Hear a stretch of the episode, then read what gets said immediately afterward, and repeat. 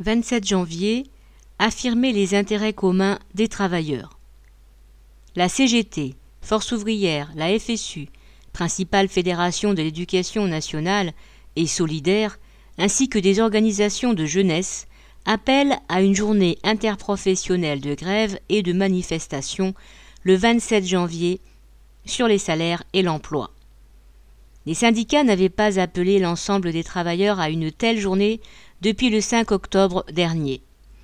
Au moment où le patronat mène une véritable guerre contre les conditions de travail et de salaire dans tous les secteurs de la classe ouvrière, s'attaque aux chômeurs, se prépare à repousser l'âge de la retraite, il faut se saisir de l'occasion pour affirmer que la classe ouvrière a les mêmes intérêts et un seul ennemi, le grand patronat.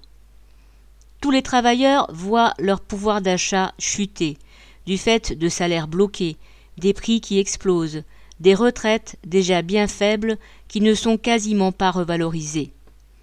Travailleurs du public comme du privé, enseignants, postiers, ouvriers en production, dans le bâtiment, caissières des supermarchés ou aides à domicile, toutes et tous sont confrontés au même problème.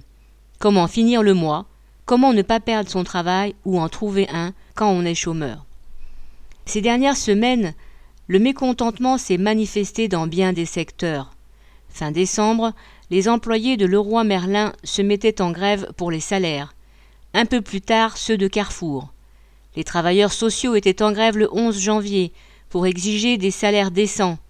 Et d'abord, les 183 euros du Ségur de la santé. Du côté de l'éducation nationale, le mépris de Blanquer et ses protocoles sans queue ni tête ont mis le feu aux poudres.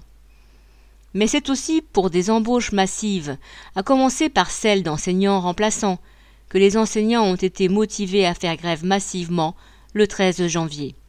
Les attaques sont ressenties par tous, même si elles n'ont pas partout les mêmes formes. Augmentation des salaires et leur indexation sur les prix, répartition du travail entre tous avec maintien du salaire, suppression du secret des affaires. Ces objectifs doivent être communs à tout le monde du travail, et cette journée doit être l'occasion de l'affirmer. C'est l'occasion pour tous les travailleurs et militants conscients d'affirmer que se regrouper autour de ces intérêts de classe est la voie à suivre. Aline Rettes.